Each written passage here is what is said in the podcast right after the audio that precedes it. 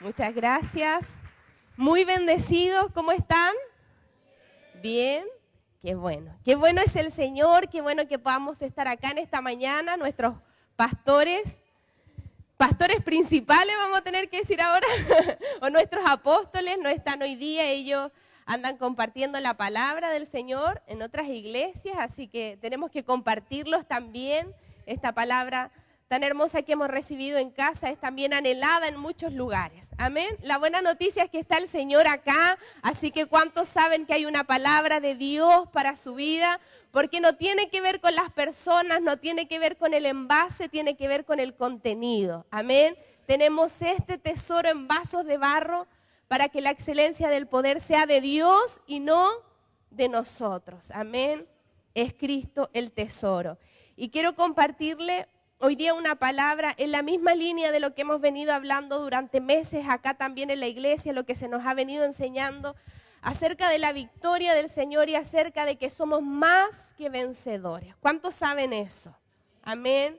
Tengo un deseo y un encargo en mi corazón porque esta palabra tan poderosa que hemos ido recibiendo cada vez se haga más palpable en los detalles de nuestra vida, cada vez se haga más vivible, se haga una experiencia. Tenemos que ir aterrizando esa revelación por medio de la sabiduría del Señor para que usted el día domingo oiga desde este lugar que es más que vencedor y no solo levantemos nuestra mano y demos un grito de júbilo, sino que de lunes a sábado usted pueda vivir en la experiencia de ser un más que vencedor. Amén. Cuando el pastor comenzó esta serie, ¿cierto? Estamos, eh, nos basamos en Romanos capítulo 8 y vamos a leerlo en esta mañana a modo de referencia también para lo que vamos a compartir hoy. Romanos 8 del 33 al 39, yo estoy leyendo en versión NTV. ¿Quién se atreve a acusarnos a nosotros, a quien Dios ha elegido para sí? Nadie, porque Dios mismo nos puso en la relación correcta con Él. Entonces, ¿quién nos condenará? Nadie, porque Cristo Jesús murió por nosotros y resucitó por nosotros y está sentado en lugar de honor a la derecha de Dios e intercede por nosotros. ¿Acaso hay algo que pueda separarnos del amor de Cristo? ¿Será que Él ya no nos ama si tenemos problemas o aflicciones, si somos perseguidos o pasamos hambre o estamos en la miseria o en peligro o bajo amenaza de muerte? Como dicen las escrituras, por tu causa nos matan cada día, nos tratan como ovejas en el matadero. Claro que no. A pesar de todas estas cosas, nuestra victoria es absoluta por medio de Cristo, quien nos amó. Y estoy convencido de que nada podrá jamás separarnos del amor de Dios, ni la muerte, ni la vida, ni ángeles, ni demonios, ni nuestros temores de hoy, ni nuestras preocupaciones de mañana, ni siquiera los poderes del infierno pueden separarnos del amor de Dios. Ningún poder en las alturas ni en las profundidades, de hecho nada en toda la creación podrá jamás separarnos del amor de Dios que está revelado en Cristo Jesús, nuestro Señor. Wow, cuántos aplauden esa palabra. Es palabra del Señor y esa es nuestra realidad. Quiero comenzar diciendo esto. Efesios 4:6 dice, hay un solo Dios y Padre de todos que gobierna a todos, que trabaja por medio de todos y que vive en todos nosotros. Amén. Quiero decirle a todos los que están aquí, quizás hay personas que nos visitan. ¿Hay visitas entre nosotros esta mañana? Gente que haya venido por primera vez. Ahí veo una hermosa dama, un joven atrás también. ¿Hay alguien más que esté por primera, segunda vez con nosotros? Nos da mucha alegría. Aprovechemos de darle un aplauso de bienvenida a ellos. Hay un solo Dios, hay un solo Padre que vive en todos nosotros, que nos gobierna todo y que trabaja en todos nosotros. Puede ayudarme y mirar al que está a su lado y dígale, esto es para todos, esto es para todos. La victoria de la cruz, la victoria que Cristo ganó en esa cruz, es para todos aquellos que quieran recibirla por medio de la fe. Romanos 8 nos habla de muchas cosas sobre las cuales el Señor ya nos hizo más que vencedores. Habla muchas cosas externas. Romanos 8:37, a pesar de todas estas cosas, nuestra victoria es absoluta por medio de Cristo, quien nos amó. La victoria es, como dice acá, absoluta. La victoria es rotunda. La victoria no es un hecho cuestionable. Estábamos cantando recién, la tumba está vacía y esa es la evidencia de que Jesús venció la muerte, de que en esa cruz nosotros, por medio de Él, se nos atribuyó el sacrificio de Cristo y fuimos hechos más que vencedores y fuimos añadidos también junto con Cristo a esta victoria. Amén. Somos más que vencedores y eso es un hecho consumado. Es algo que el Señor ya hizo. Usted no va a ser más que vencedor, usted ya es más que vencedor. Así como Cristo dijo en la cruz sus últimas palabras, consumado es, todo ya fue hecho. ¿Quién sabe que Dios no vive como nosotros? Nosotros vivimos sujetos a un tiempo crono, reloj, ¿cierto? Y para usted el año Estamos ahora en, 2019, 2020 y estamos como seres humanos sujetos a este tiempo crono. Dios vive en el Cairo, Él es eterno, Él es el principio, Él es el final, Él es antes del principio de Génesis 1. Para Dios no existe el tiempo, por eso que Dios te dice, ya fue hecho. Cuando tú estás orando por, por una sanidad, cuando tú estás pidiendo por un hijo que aún no ha llegado al Señor, Usted no tiene que decir, Padre, te pido que hagas la obra. Usted tiene que decir, Padre, tú ya hiciste la obra. Yo declaro que la obra ya fui hecha. Yo ya fui sano en el nombre del Señor. Mis hijos son hijos de Dios, porque usted debe entender que la mente eterna de Dios, Él no está sujeto al tiempo. Amén. La victoria es un hecho consumado y todo lo que Dios te ha prometido en el tiempo de Dios ya sucedió. Amén. Ahora solo tiene que venir a realidad y nuestros ojos también naturales van a comenzar a ver y a disfrutar esa victoria que el Padre ya nos ha dado. Amén. Es un hecho consumado. Jesús venció en la cruz y nosotros hemos recibido como regalo la victoria que Él ganó por medio de su sacrificio. Yo siempre digo que quizás hay mucha gente acá que ha intentado muchos emprendimientos, ¿cierto? E, está como de moda eso de emprender y quizás usted dice, he vendido hasta Avon, pero nada me resulta.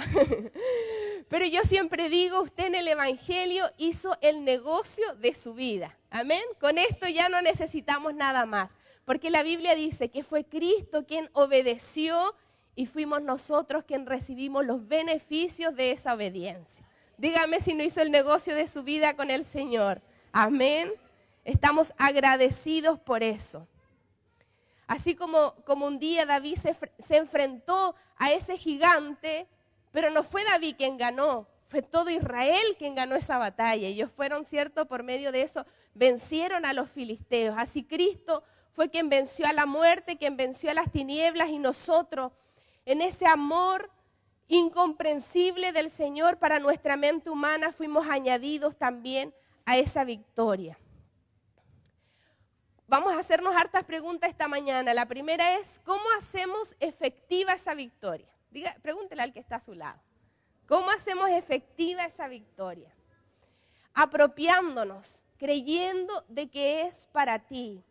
Cuando hablamos de vencer, esto trae implícito, cuando hablamos de vencer, ¿cierto? Y cuando estamos hablando de una victoria, se entiende de manera implícita de que hay enemigos o un enemigo al cual vencer.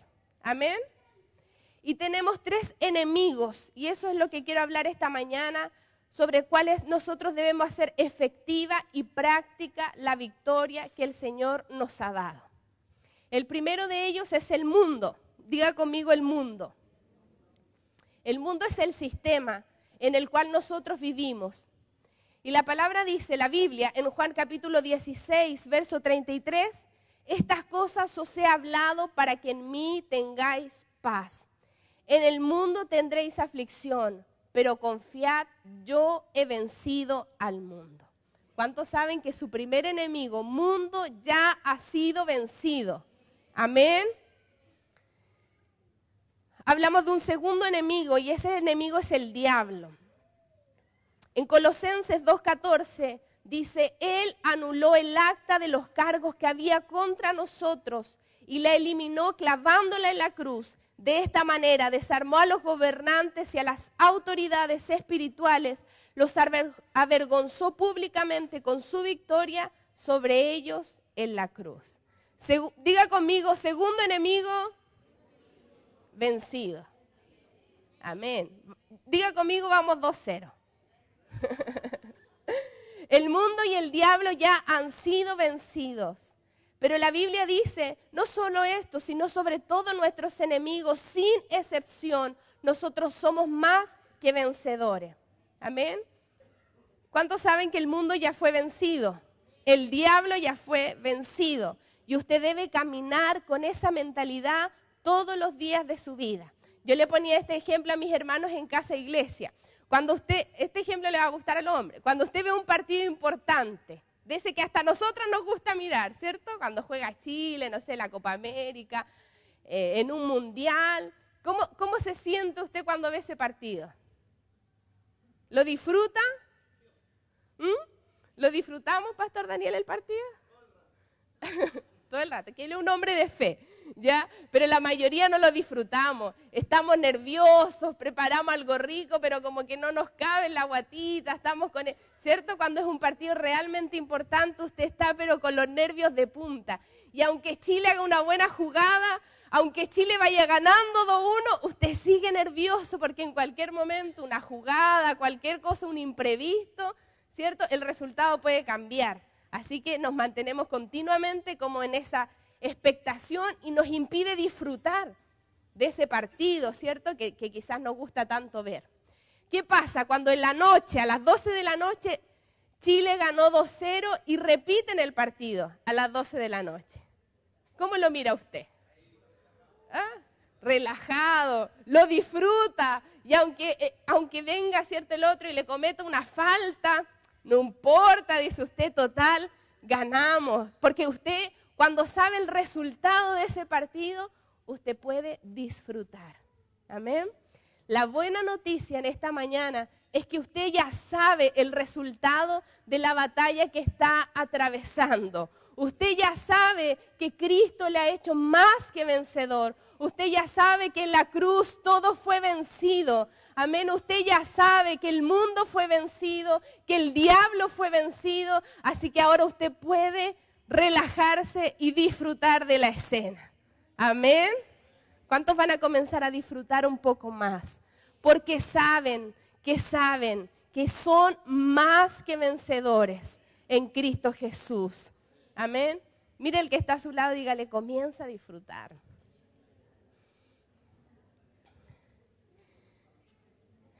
Sabemos que el pueblo de Israel, ¿cierto? Es una sombra, es una figura, es una es, un ejemplo que el Señor nos dejó acerca de la obra que Dios ha hecho también en nosotros como hijos de Dios. El faraón representa al diablo, ¿cierto? Y Egipto representa al mundo. Y quiero que lo podamos leer acá eh, acerca de la salida del pueblo de Israel en Egipto. En Éxodo 14 vamos a leer del 3 al 18. Y Moisés dijo al pueblo, no temáis, estad firmes y ved la salvación que Jehová hará hoy con vosotros, porque los, egipcios que hoy habéis visto, nunca más para siempre los veréis. Jehová peleará por vosotros y vosotros estaréis tranquilos. Entonces Jehová dijo a Moisés, ¿por qué clamas a mí? Di a los hijos de Israel que marchen y tú alza tu vara y extiende tu mano sobre el mar y divídelo. Y entre los hijos de Israel por en medio del mar en seco. Y he aquí, yo endureceré el corazón de los egipcios para que los sigan y me glorificaré en Faraón y en todo su ejército, en sus carros y en su caballería. Y sabrán los egipcios que yo soy Jehová cuando me glorifique en Faraón, en sus carros y en su gente de a caballo. Porque claman a mí, le dijo, le dijo el Señor a Moisés, si yo ya les di una palabra, yo ya les dije lo que iba a hacer, yo ya les anticipé por medio de mi palabra la obra que yo iba a hacer en mi pueblo. Así que no clamen a mí, simplemente di a los hijos de Israel que marchen, di a los hijos de Israel que comiencen a vivir, que comiencen a disfrutar de la libertad que yo ya les di, que comiencen a disfrutar este tránsito de salir de Egipto, de ser libres del mundo, de ser libres de, de su opresor Faraón, porque yo ya he decretado la victoria para mi pueblo. Amén. La victoria de la cruz, lo dijimos recién, es un hecho consumado, pero también hay áreas de nuestra vida en que se expresa de forma progresiva.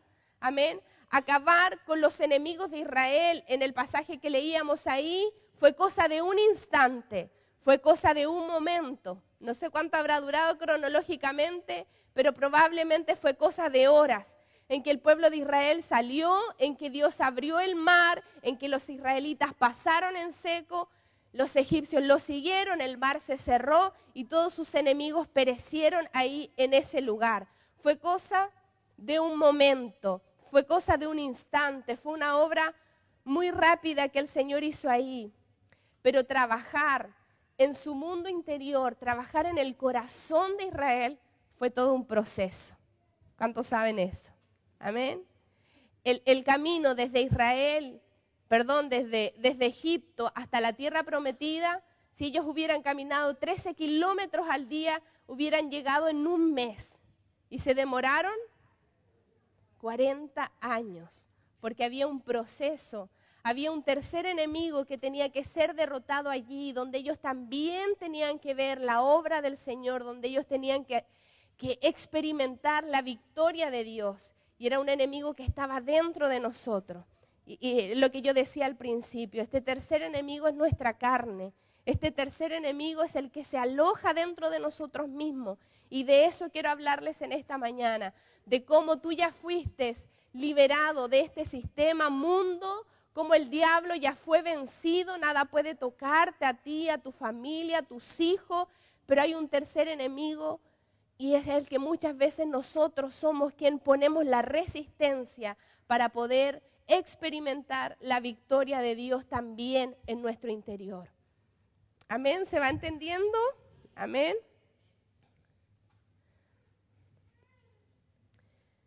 Y vamos a, este es el momento y, y, es lo que quiero compartirles en esta mañana, de que nosotros podamos dejar que el Señor venza en nuestro interior. Amén. El pastor lo hablaba hace algunos meses atrás de que la carne también fue vencida, de que la vieja naturaleza ya fue quitada de nosotros. Amén. No es un enemigo que está ahí vigente, pero quedan los despojos de eso. Amén. Y son los que se oponen muchas veces a la obra de Dios y a la experiencia de la victoria total y completa en nuestra vida. Miren lo que dice Pablo en Filipenses capítulo 3, en los versos del 12 al 14. No que lo haya alcanzado ya, ni que ya sea perfecto, sino que prosigo por ver si logro así asir aquello para lo cual fui también asido por Cristo Jesús. Hermanos, yo mismo no pretendo haberlo ya alcanzado, pero una cosa hago olvidando ciertamente lo que queda atrás y extendiéndome hacia lo que está delante, prosigo a la meta, al premio del supremo llamamiento de Dios en Cristo Jesús. ¿Cuántos saben que Dios está trabajando en nosotros? Filipenses capítulo 2, verso 13 dice, pues Dios trabaja en nosotros y nos da el deseo y el poder para hacer lo que a Él le agrada. No es una obra que nosotros hagamos, es una obra que Dios hace, pero que nosotros le vamos permitiendo hacer. Tú, tú, ¿Cuál es tu labor allí si el trabajo lo hace el Señor? Nuestra labor simplemente es rendirnos, es rendirnos a esa obra. Yo lo ejemplifico muchas veces como cuando usted está en un río, en una corriente y usted quiere nadar en contra de la corriente, ¿qué pasa? Te desgastas, te cansa, pero la obra de Dios es un ímpetu poderoso que ya está dentro de nosotros. ¿Y qué tiene que hacer usted en esa corriente? ¿Cuál es la forma más efectiva de avanzar y de no cansarse? Hacerse el muerto, ¿cierto? Usted se relaja, usted se deja llevar, usted se va ahí tranquilo, no hace nada y esa corriente lo lleva. Amén. Mira el que está a su lado y dígale, tienes que hacerte el muerto. Amén. Y Dios va a fluir, su vida va a fluir poderosa, espontáneamente en nosotros. Israel fue llevado al desierto para exponer lo que había en sus corazones, no para exponerlo delante de Dios, porque Dios ya lo sabía de siempre. Dios nos conoce y así nos ama. ¿Cuántos saben eso? No tenemos nada de qué avergonzarnos delante de Él, porque así somos conocidos. David en el Salmo 139 dice, Señor, tienes un conocimiento tan acabado de lo que yo soy. Antes que diga las palabras que van a salir de mi boca, tú ya las sabes. Antes que vengan los pensamientos a mi mente, tú ya sabes lo que voy a pensar. Y aún así, tu amor me persigue todos los días de mi vida. Amén. Somos amados por el Señor, sino que Dios los llevó allí para que ellos, para exponer delante de ellos mismos lo que había en su corazón. Amén. Cuando nos exponemos a una crisis, cuando nos exponemos una situación difícil, es cuando a usted se le revela a usted mismo lo que había en su corazón. Debemos estar conscientes de lo que hay dentro de nosotros, porque nada que tú desconozcas vas a permitir que Dios actúe y que Dios trabaje en tu vida. Dios no va a actuar sobre lo desconocido, sobre lo que no tengamos conciencia. Por eso que es importante que nosotros podamos eh, entender conocer lo que hay dentro de nosotros y permitirle al Señor obrar en nuestros corazones, obrar en nuestra vida, que la victoria de la cruz también sea una experiencia en nuestro corazón, en nuestro mundo interior.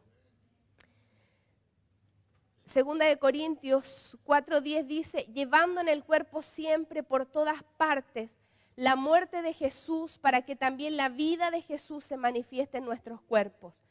La muerte es la victoria de la cruz, lo que Cristo ya ganó allí. Y cuando dice que la vida se manifieste, es la expresión de esa victoria. A medida que obra la muerte, obra la vida. Amén. En la misma medida. Esta es la segunda pregunta y usted se la va a hacer al que está a su lado. ¿Por qué debemos experimentar la victoria de la cruz en nosotros mismos? Pregúntele, pregúntele. Dígale usted, porque el reino es interior. Aquí es donde comienza la obra del Señor, aquí es la parte más importante donde nosotros debemos ser conquistados.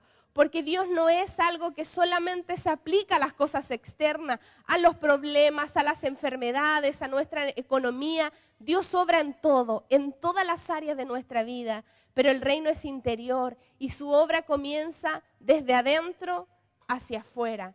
Y a medida que nos dejemos gobernar por el Señor, se va a ir expresando esta victoria, todo se va a ir ordenando, todo lo que está fuera de ti va a ir siendo también manifestado el deseo del Señor para nosotros. Como dice el pastor siempre, no es solo que nosotros tengamos a Cristo, sino que Cristo nos tenga a nosotros. Amén. Porque el gobierno de Dios debe estar instalado en nuestros corazones, dirigiéndonos, guiándonos en todas las cosas que hacemos.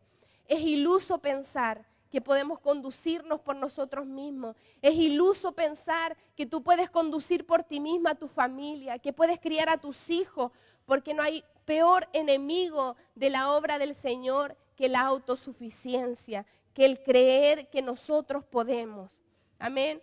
Dios quiere ordenar y trabajar en nuestros corazones, en nuestro mundo interior. Eh, eh, es como que si nuestro, nuestro mundo interior fuera como una casa con muchas habitaciones. Y viene el Señor, el Señor ya está en nosotros, amén. Partimos desde eso. El Señor ya está en nosotros, ya vive en nosotros. Tú ya lo dejaste entrar a lo mejor a la parte más bonita, al living de esa casa, ese lugar donde uno recibe las visitas, ¿cierto? Cuando usted ordena por donde ve la suegra, ¿cierto? El lugar que está, cuando lo van a visitar y usted está apurado y tira las chaquetas, todas a, las otras piezas, ¿cierto? Pero ahí está bonito. Así que ahí, Señor, abro la puerta, entra a mi vida, vive en mí, vive en mi casa. Pero ahí está lleno de habitaciones, amén, que a lo mejor están cerradas, donde no hemos permitido que el gobierno de Dios, que la luz de Dios, que la persona de Cristo pueda comenzar a llenar. Y nos preguntamos a veces, ¿por qué no tengo descanso? ¿Por qué no tengo paz? ¿Por qué no experimento a Dios en otras áreas de mi vida? Porque cuántas puertas de tu casa, cuántas puertas de tu corazón has abierto o cuántas has dejado cerradas y no, y no estamos permitiendo que el Señor nos gobierne. Amén. Vamos a, permitirle al Señor en esta mañana obrar en todo nuestro interior. Hay un proverbio que dice, que es el proverbio 16, 32, dice, mejor es ser paciente que poderoso, más vale tener control propio que conquistar una ciudad. Eso te dice a ti que todo lo que tú hagas afuera, que un hombre puede conquistar una ciudad, ganar una guerra, pero si no se conquista él mismo, no es efectivo. Amén. Todo lo que conquiste fuera de ti es bueno, pero dejar que Dios nos conquiste por dentro es poderoso. Amén. Levante su manito conmigo esta mañana y diga, yo voy a abrir todo. Esta mañana voy a abrir todo, no me voy a reservar nada. El Espíritu Santo a través de su luz nos va a dar entendimiento de las cosas que hemos cerrado, de esas áreas donde no le hemos permitido al Señor, de esas vacas sagradas que hemos guardado y que no hemos dejado que la obra de Dios trabaje en nosotros. Esta es una mañana para que el Espíritu nos dé luz y nos dé entendimiento, para que le permitamos al Señor obrar en cada área de nuestra vida. Amén. Y eso será poderoso, efectivo en nuestra vida. Le, dijeron alguna vez a usted, no confíes en nadie, ¿cierto? Hay gente que, que nos aconseja de esa manera. Mire lo que dice Jeremías 17, 9. Engañoso es el corazón más que todas las cosas y perverso. ¿Quién lo conocerá? Porque un corazón no redimido, un corazón que no ha sido vencido, porque cuando hay áreas que hemos estado restringiéndole al Señor, la Biblia dice que el corazón natural es engañoso y es perverso. Imagínese lo que es cuando usted se deja conducir por usted mismo. Si la palabra nos está diciendo aquí que nuestro corazón es engañoso, es perverso. El corazón, amén, que no ha sido gobernado por el Señor. ¿Cuántos dicen, no, puedo confiar ni en mí mismo? Tenemos que entregarle el control de nuestra propia vida al Señor, que, Él haga en nosotros. Muchas veces nos engañamos a nosotros mismos. ¿Le ha pasado? ¿O me pasa solo a mí? Usted se inventa una excusa. Quería ir a orar esta semana, pero justo, justo, y, y como que nos autoconvencemos, ¿cierto? Es como para quedarnos tranquilos. O cuando, no, no voy a decir ese ejemplo mejor. Pero en muchas cosas de nuestra vida, ¿cierto? Eh, nos pasa que nos inventamos una excusa y nos queremos convencer a nosotros mismos con esa excusa. Amén. Comience a dudar de ellas. Comience a dudar de sus propias excusas. Comience a dudar de usted mismo. Amén. Para que sea el gobierno de Dios el que opere en nosotros. ¿Cuántos pueden levantar su manito esta mañana conmigo y decir, yo debo ser vencido por la victoria de la cruz? Repita conmigo, hay un enemigo vencido, hay un mundo vencido, yo soy el siguiente. Amén. Se casó con sus palabras. yo soy el siguiente. Amén. Anhelamos que esa victoria de la cruz también pueda ser expresada en nosotros, en nuestro interior, que el Señor pueda obrar. La victoria fue ganada por medio de la muerte. Amén. La muerte de una naturaleza, de una vieja vida y comenzó otra allí completamente nueva. ¿Qué pasa cuando alguien muere? Se lleva algo, lo digo en el sentido natural, la muerte natural, física. Se lleva algo, puede tener muchas cosas, ¿cierto? Muchas posesiones, muchas cosas hermosas, colecciones, cosas que nosotros quizás valoramos tanto en nuestra vida, pero cuando esa persona se muere, se va de este mundo, no se lleva absolutamente nada. ¿Sabe cuál es nuestro problema? Es que nosotros hemos querido pasar a otra vida, hemos pasado a otra vida, tenemos una vida nueva, pero hemos querido venir arrastrando nuestras maletas. Amén. Mira el que está a su lado y dígale, cuando tú te mueres no te llevas nada. Comienza a soltar esas maletas, comienza a soltar eso que hemos querido trasladar, eso que hemos querido estar arraigados en nuestra, en nuestra vida. La cruz es el término de todo nuestro ego, de todas nuestras prioridades, de todos nuestros planes, de todos nuestros asuntos personales. Eso es fuerte. Amén. ¿Cuántos saben que es fuerte? Que somos nosotros mismos muchas veces el mayor atentado contra esa vida victoriosa. ¿Por qué nos resistimos a esta vida victoriosa? ¿Sabe por qué nos resistimos tanto? Por lo seguro. Israel murmuraba continuamente contra Dios porque en Israel estaban mal, estaban esclavos, los maltrataban, eh, los obligaban a trabajar, los exprimían, los explotaban con su trabajo, pero tenían algo seguro. Sabían que a las 8 de la noche iban a comer, sabían que al salir el sol en la mañana se iban a levantar, iban a tener su comida. Ellos estaban valorando la seguridad por sobre la aventura de ir en el desierto, porque en el desierto no había una planta, no había un río, no podían criar ganado, era todo un ir y un venir de fe, era una aventura de creerle al Señor, donde tú no sabes de dónde va a venir tu provisión. Ellos estuvieron 40 años ahí y jamás les faltó comida, no les faltó agua, e, el vestido crecía con ellos, los pies de los niños se estiraban y sus zapatos crecían. Era una vida milagrosa, pero ellos murmuraban continuamente porque preferían lo seguro que caminar en esta vida de milagros, de ver al Señor, de dejarse sorprender por Él. Amén. ¿A qué nos estamos aferrando nosotros? ¿A la seguridad? de la esclavitud de Egipto, a esa falsa idea de seguridad. No estamos tan bien, pero estamos seguros. Pero sabemos que esto va a ser así, es predecible.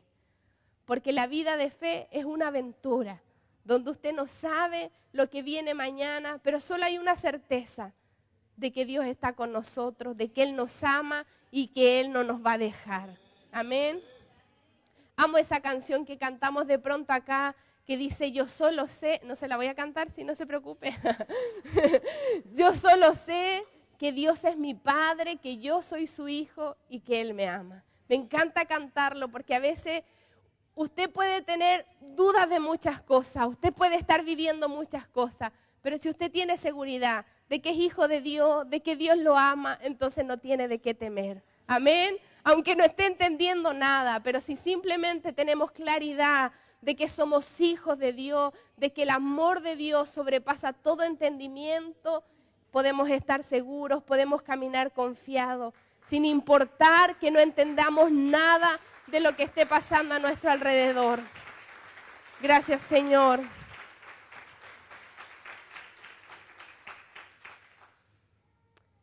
Israel prefería lo seguro, prefería, como dice el dicho, más vale pájaro en mano se lo sabe, ¿ve? Y el proverbio no se lo...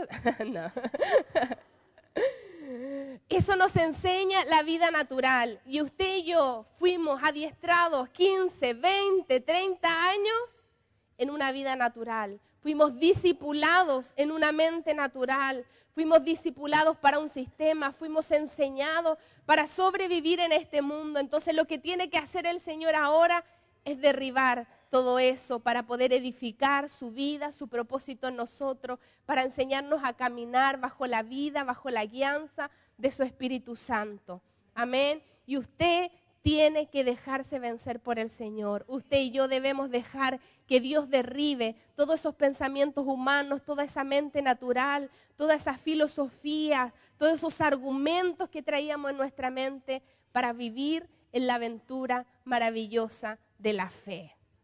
Amén.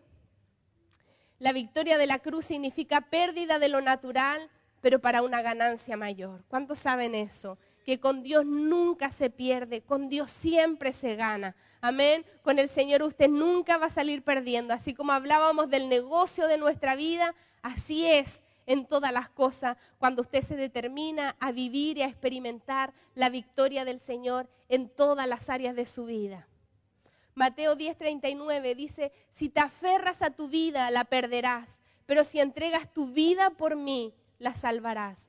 Si te aferras a la vida del alma, a todas esas cosas que tú quieres sostener con tus fuerzas humanas, te vas a desgastar, te vas a consumir, te vas a agotar. Pero si decides rendirte a la vida del Espíritu, vas a tener ganancia, vas a tener paz, vas a tener descanso, vas a tener el reposo de Dios en tu vida.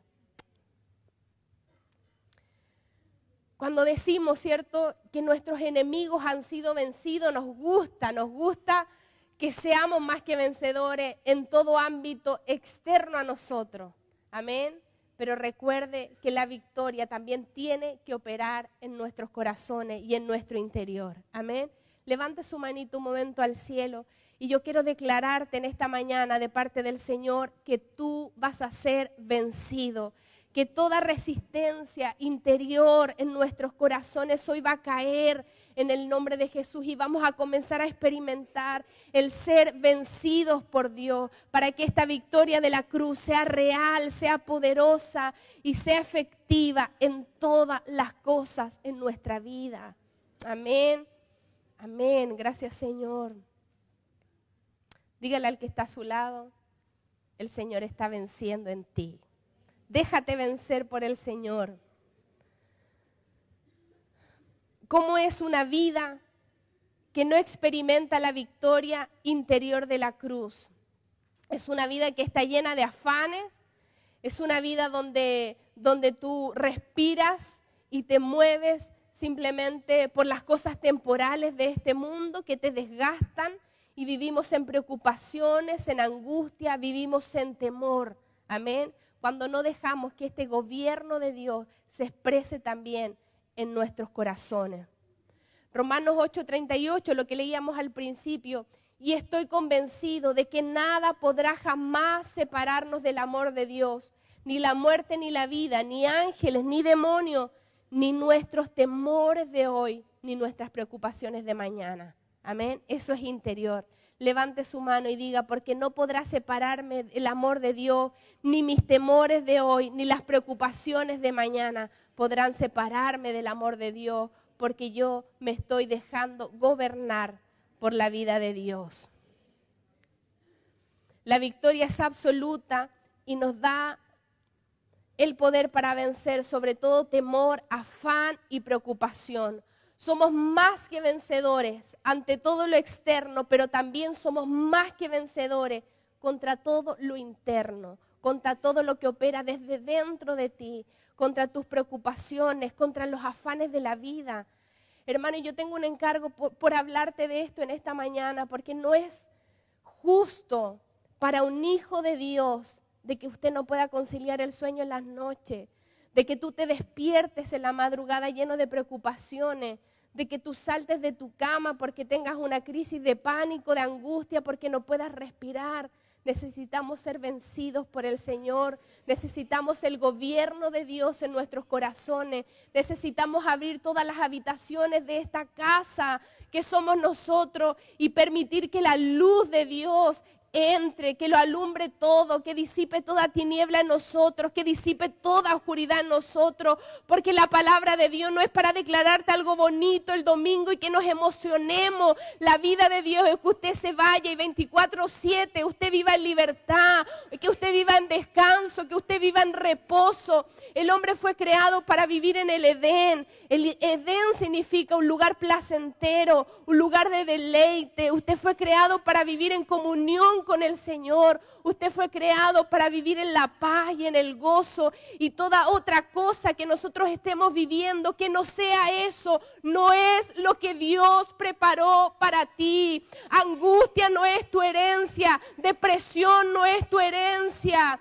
Estrés no es tu herencia, recházalo, tienes que rebelarte contra eso y decir, no me pertenece, esta no es lo que Dios me ha dado, esta no es mi herencia, somos hijos de Dios y el pan de los hijos es, el, es la paz, amén, es la paz que gobierna todo entendimiento, aleluya. Tenemos un destino profético en Dios y eso es lo que se va a cumplir y esa va a ser nuestra realidad sobre lo que vamos a caminar todos los días de nuestra vida. Amén. La Organización Mundial de la Salud pone a Chile como uno de los países con mayor prevalencia en enfermedades psiquiátricas. El 23% de la población chilena tiene un trastorno psiquiátrico que está declarado y diagnosticado. Escuche esto, el 80% de la población chilena tiene indicios, tiene síntomas de trastorno psiquiátrico que no han sido diagnosticados.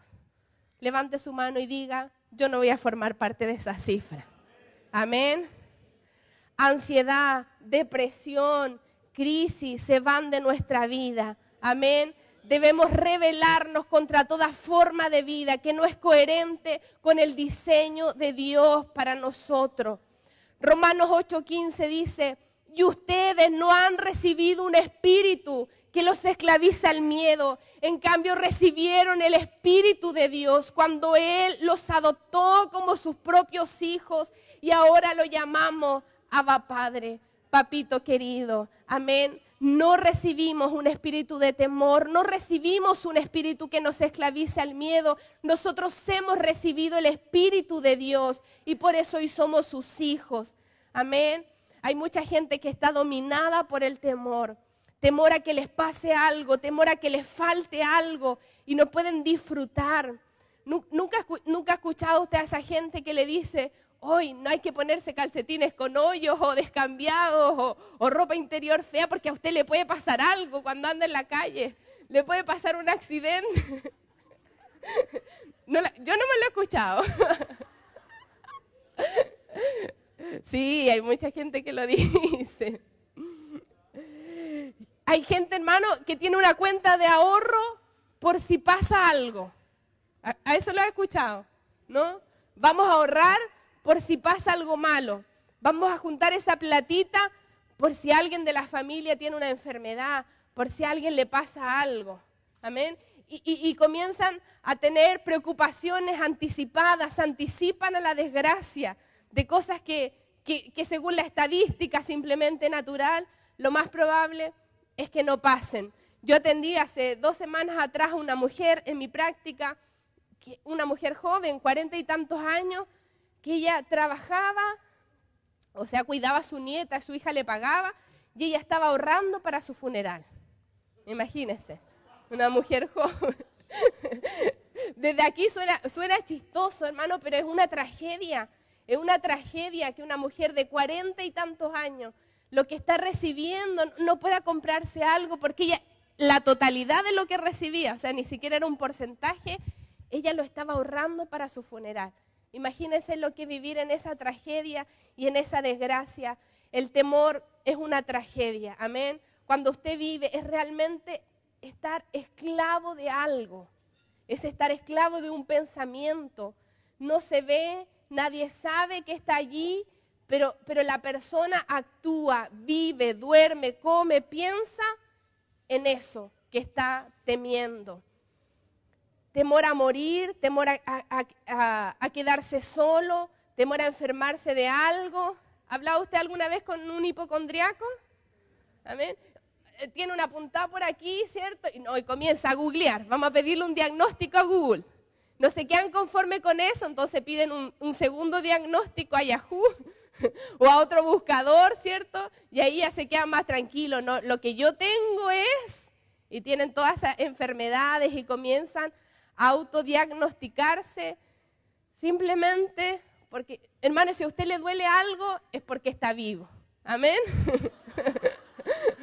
Así que no le hagan mucho caso a esas cosas. Bueno, seamos también responsables, pero no, hermano, que no, que, que no nos invada el temor. Amén. Que el gobierno de Dios esté en nosotros. Amén. Igual vaya al médico, por favor, no diga que yo le dije que no lo haga. Debemos ser responsables con eso, pero un dolor, una punta, algo que le pase, usted está vivo. Amén. Así que por eso sentimos también nuestro cuerpo que está ahí y debemos no dar lugar al temor. Amén, porque lo que quieren hacernos es esclavizarnos y no nos dejan disfrutar. El temor es un fruto de un alma que no ha sido vencida y que no está siendo gobernada por Dios. ¿Cuántos saben eso?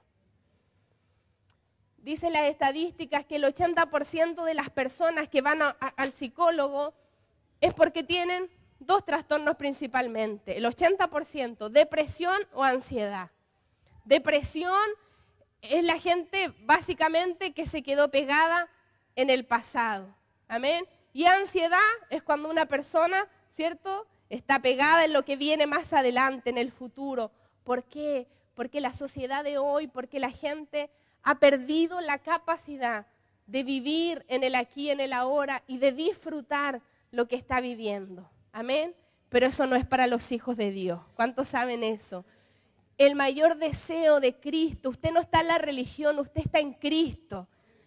Y el deseo de Dios es que usted pueda disfrutar. Amén. Cristo es un disfrute, Cristo es un deleite. Estar en Cristo es maravilloso. Y Pablo lo decía, he aprendido a contentarme cualquiera sea mi situación, porque yo, porque he dejado que Dios venza en mi interior. Entonces ya hay un límite entre lo que pasa afuera y lo que pasa adentro. Así como, como las células tienen una barrera, ¿cierto? Que dejan que ciertas cosas salgan y entran inteligentemente. El Señor puso eso allí, usted también. Y no importa lo que pase afuera, decía Pablo, yo he aprendido a contentarme. Porque aunque pase todo, de todo afuera, hay una barrera aquí en mi corazón. Yo vivo no por lo temporal, yo vivo por la victoria que Dios me ha dado. Tengo el gobierno de Dios en mi interior y por eso tengo abundancia de paz, de gozo y de disfrute de la vida de Cristo y de su obra en nosotros. Amén. Gracias, Padre. Eso es cuando hemos perdido, ¿cierto?, la capacidad de vivir, de disfrutar el presente y la gente se vuelve dominada por las cosas temporales. El estrés no es otra cosa sino la sensación de incapacidad de responder a las demandas exteriores con los recursos propios. Amén.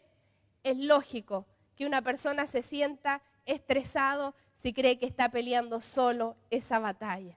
Amén. Pero si usted sabe que es el Señor el que está venciendo en su vida, que todo lo que tú vives no está solo, que hay uno más poderoso que tú, al que tú debes abrirle paso y al que debes dejar actuar, entonces vamos a vivir en paz, vamos a vivir confiados. Amén. Y esa será la realidad de nuestra vida todos los días de nuestra vida. Amén. Gracias Señor por eso. ¿Cuántos levantan su mano y digan, yo no me preocupo por esas cosas, porque la palabra dice, el justo no espera malas noticias. Diga al justo que le irá bien. ¿Cuántos pueden levantar su mano y decir, a mí me va a ir bien? Yo estoy esperando buenas noticias. Cuando suene mi teléfono, diga, yo ya siento, siento algo aquí en mi corazón, algo bueno me van a decir. De pronto voy a recibir buenas noticias porque nosotros somos los justos hijos de Dios. Amén. Somos nosotros los hipernai, los más que vencedores, que hemos sido, que han vencido, ¿cierto? Sobre todo temor, angustia, sobre todo depresión. ¿Cuántos dicen amén a eso? Amén. Gracias, Señor. Como le decía el versículo que leíamos ahí, ustedes no han recibido un espíritu que los esclaviza al miedo. En cambio, recibieron el espíritu de Dios cuando Él los adoptó como sus propios hijos y ahora lo llamamos Abba Padre, papito querido. Quiero que usted levante sus manitos al cielo y pueda decir un momento, si quizás has estado atravesando situaciones difíciles en tu corazón, en tu interior, si de pronto han habido pensamientos recurrentes en tu mente de temores con tus hijos o en diferentes circunstancias de, de tu vida, comienza a decir, yo todo esto lo rindo, lo rindo, lo rindo a la voluntad del Señor. Yo dejo que Cristo venza en mi interior. Voy a comenzar a dormir como un niño de nuevo. Voy a comenzar a dormir como un bebé porque yo confío, porque descanso en el amor que Dios tiene para mí. Amén. ¿Cuántos van a dormir como un bebé esta noche? Amén. Amén. Usted va a comenzar a poner su cabeza sobre la almohada y va a comenzar a descansar, porque tú le estás entregando el gobierno y el control de todas las cosas al Señor. Amén. Y pase lo que pase fuera de ti, usted dice, yo no tengo el control, pero nada, ni un pelo de la cabeza de los hijos de Dios se cae sin que el Padre tenga conocimiento de ello. Amén. Si el Padre nos dio a Cristo, lo mayor, lo más grande que tenía, ¿cómo no nos dará juntamente con Él todas las cosas? Amén. Nada, de nada tendremos necesidad. Podemos estar confiados en ese amor y en esa gracia del Señor tiene para nosotros. Esta es la tercera pregunta. Dígale al otro, al que está a su lado, o al que está atrás, al que no le haya preguntado, ¿cómo puedo experimentar esta victoria? ¿Cómo? Vamos a irnos a lo más práctico. La experiencia de la victoria está para todos aquellos que se alimenten de Cristo. Amén. Por medio de comer a Cristo. Israel cada vez que murmuraba en el desierto, hermano, lo hacía por comida. Amén. Yo entiendo que hay algunos hombres que les cambie su carácter cuando tienen hambre. Pero no son los que están acá. Gracias Señor por eso. Amén. Pero Israel cada vez que se levantó a murmurar en contra del Señor, en contra de, de Moisés, lo hacían porque tenían hambre porque habían dejado de comer. La gente que no come a Cristo, la gente que no se alimenta, es la que está propensa a la murmuración. Amén. Yo voy a aprovechar de vacunarlo en esta mañana. ¿Se vacunó contra la influenza? Nos vamos a vacunar contra la murmuración. Debemos de cuidar nuestra boca y también debemos de cuidar nuestros oídos. El profeta Jonathan Lara decía esto en la escuela del Nuevo Pacto que tuvimos el fin de semana pasado. Hay una división, o sea, perdón, una unidad indivisible entre Cristo y la iglesia. Cristo es la cabeza y la iglesia es el cuerpo. Y usted no puede separar una cabeza de un cuerpo. Es uno solo. Amén. Mira el que está a su lado, es uno solo, ¿cierto? La cabeza y el cuerpo. Cuando usted habla del cuerpo, usted está hablando de Cristo mismo. Cuando alguien habla de la iglesia, está hablando de Cristo mismo, porque Cristo y la iglesia son uno solo. Amén. Por eso que es tan importante que nosotros cuidemos las declaraciones de nuestra boca, que cuidemos no solo lo que decimos, porque a veces eso es fácil, pero a veces que no prestemos nuestros oídos a la murmuración. Porque cada vez que tú prestas tus oídos a la murmuración, tú no te quedas de la misma manera. Las palabras, la murmuración es como una hechicería. Otro día vamos a hablar de eso, hay versículos para eso. Es un encantamiento. Usted cuando le dicen algo de alguien, usted ya no mira a esa persona de la misma manera. Esas palabras te causaron un prejuicio, hechizaron tu mente y tu corazón y tú comienzas a mirar conforme a esas palabras de murmuración a las que tú prestaste tus oídos. Amén. Así que no es solo no murmurar, no es solo no hablar mal de la iglesia, es no escuchar esas palabras de murmuración. Amén. ¿Cuántos dicen voy a cuidar mis oídos también? Porque en quien habla de la iglesia habla de Cristo. No quiere decir que aquí seamos todos perfectos, estamos en una, una obra de construcción. Pero cuando usted eh, ve algo, usted debe hacerlo con la sabiduría y con el amor del Señor. Porque tal cual como dice la palabra, el amor cubre multitud de pecados. Y cuando usted ama a la iglesia y usted la ve hermosa, usted va a orar al Señor, usted se lo va a decir a la persona correcta. Amén. Y vamos a cuidar la iglesia, vamos a cuidar la vida, la obra que el Señor está haciendo en medio de nosotros. Murmuraba Israel entonces cuando tenía hambre. Juan 6, 51 y 55 y 56 dice, yo soy el pan vivo que descendió del cielo. Todo el que come de ese pan vivirá para siempre. Y este pan que ofreceré para que el mundo viva es mi carne. Pues mi carne es verdadera comida y mi sangre es verdadera bebida. Todo el que come mi carne y bebe mi sangre permanece en mí y yo en él. La forma de experimentar la victoria del Señor es alimentarnos de Cristo. Vamos a ir un poquito más rápido. Así como el pueblo de Israel se alimentaba de maná en el desierto y a través de eso ellos recibían todos los nutrientes, todo lo que necesitaban, porque este alimento, el maná, representaba, era una figura del verdadero alimento que es Cristo. Yo soy el pan que descendió del cielo. Y, las familias de Israel caía este maná en el, desierto, llovía en las mañanas y ellos debían salir y recoger esta porción para su familia. Debían recoger la porción para el día. Porque ¿qué pasaba si ellos les falta, hoy si mañana no cae maná, ¿cierto? Tenían temor y recogían el doble, amanecía, amanecía podrido, porque es algo de diario. Todo lo que usted recogió ayer, todo lo que usted comió ayer, ya se le pudrió. Amén. Jesús orando nos enseñaba a decir, el pan nuestro de cada día, dánoslo hoy. Hay una porción para hoy, hay una porción de Cristo para cada día. Aunque usted comió mucho ayer, aunque usted se sació mucho ayer, necesitamos comer ese alimento de manera diaria.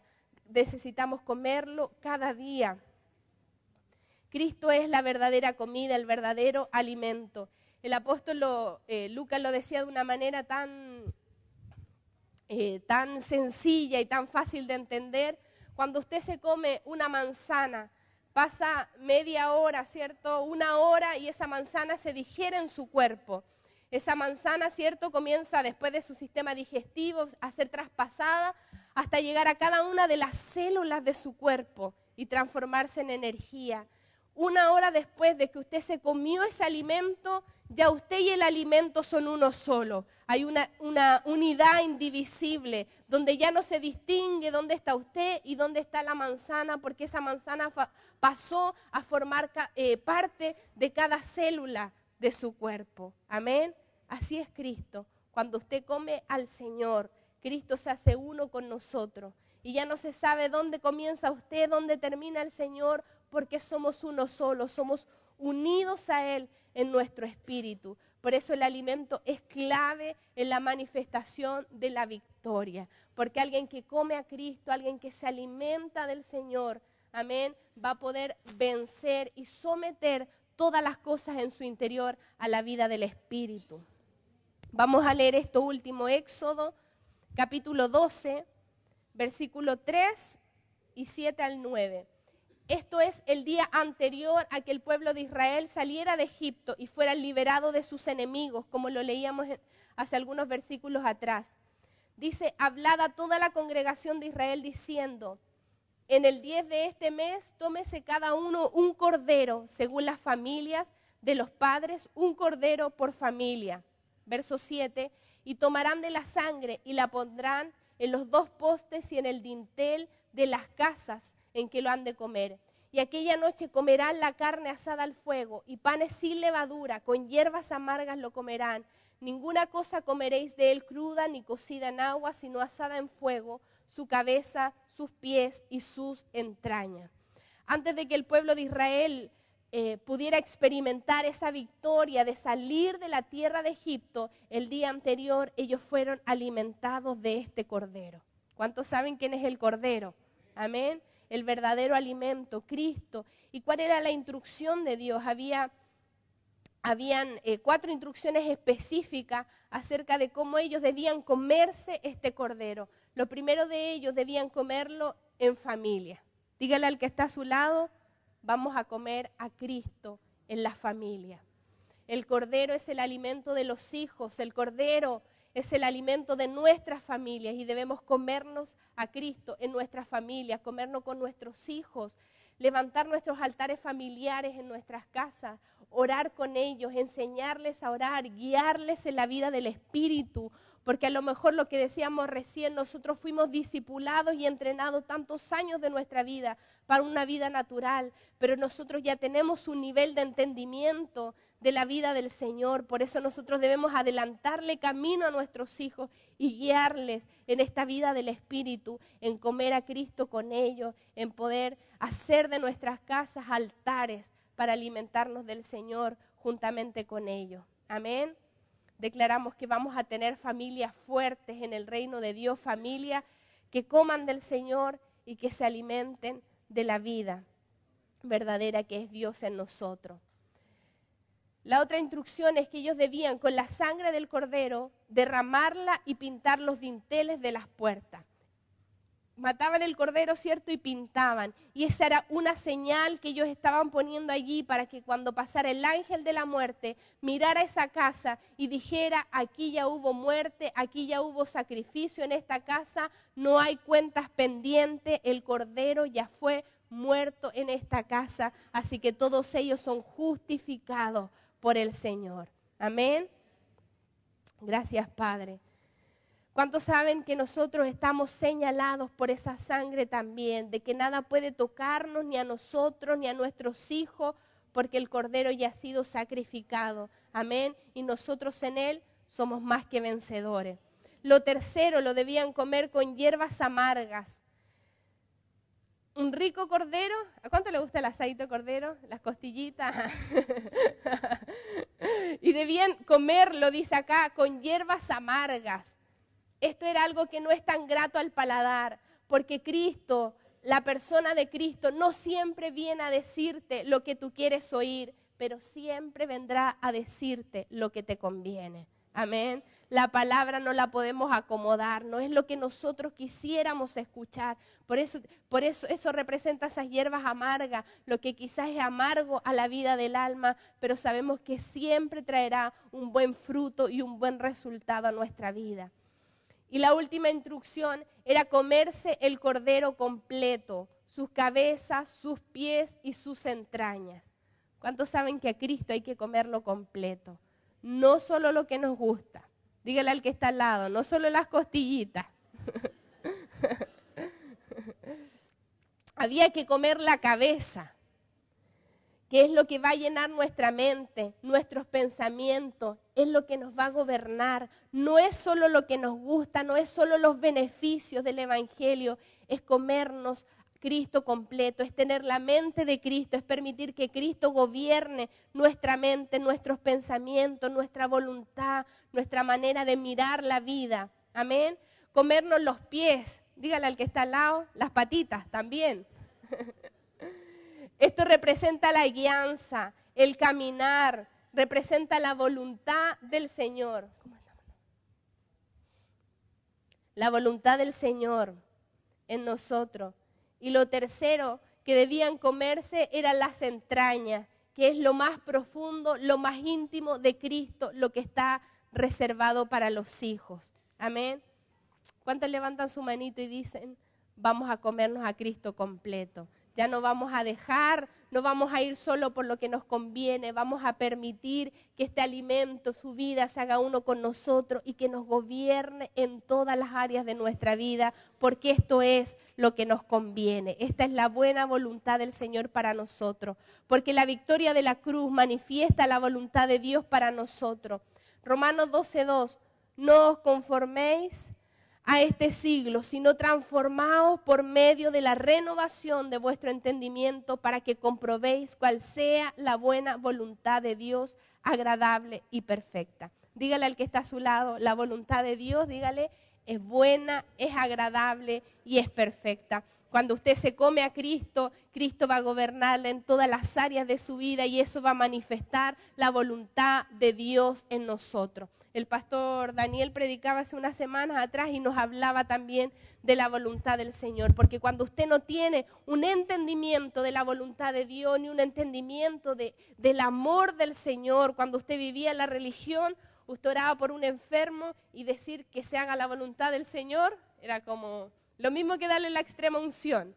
Amén. Porque teníamos una mentalidad de que, la, de, que la, de que la voluntad del Señor era algo malo, era algo difícil, era algo duro para nosotros. Pero la palabra dice que la voluntad de Dios es buena. Diga conmigo, es buena, es agradable y es perfecta vamos a comenzar a amar su voluntad como nunca antes. Dios va a despertar nuestros corazones y nuestro espíritu a amar la voluntad del Señor, donde ya no será una carga para nosotros, sino que será un deleite. Amén. Póngase en pie, vamos a orar al Señor. Porque la voluntad del Señor no tiene que ver con el entendimiento de lo que estamos viviendo, tiene que ver con una certeza interior de que somos amados por el Señor. Amén. Vamos a orar a Dios un momento. No sé si usted puede levantar sus manos ahí donde usted está. Vamos a comenzar a caminar en la aventura de creerle al Señor y de vivir la vida de fe, de vivir la victoria del Señor en todas las áreas de nuestra vida, donde vamos a cambiar lo conocido por lo desconocido, vamos a cambiar lo seguro por la aventura de la fe, vamos a cambiar lo, limitado por lo ilimitado del Señor. Amén. Vamos a comenzar a abrir nuestro corazón, nuestra vida, para que el Padre lo gobierne todo y lo conquiste todo en nosotros. Donde usted no solo va a vivir una linda experiencia de escuchar una palabra de Dios el día domingo, donde usted va a vivir una experiencia con el Señor todos los días de la semana. Yo te declaro en el nombre de Jesús que esta palabra comienza a hacerse viva en nosotros. Vamos a vivir en el gobierno de la paz de Dios. Vamos a vivir en el gobierno de la voluntad de Dios. Vamos a experimentar la victoria del Señor en todo, en todas las áreas de nuestra vida. Donde en este día yo declaro en el nombre de Jesús que nos rebelamos contra toda forma de vida que no es el diseño de Dios para nosotros. Nos rebelamos en este día a vivir con temor, nos rebelamos en este día a vivir con angustia, nos rebelamos en este día a vivir sin paz. Si usted quiere venir acá adelante, Señor puede hacerlo como un acto de fe, de que nos abrimos por completo al gobierno.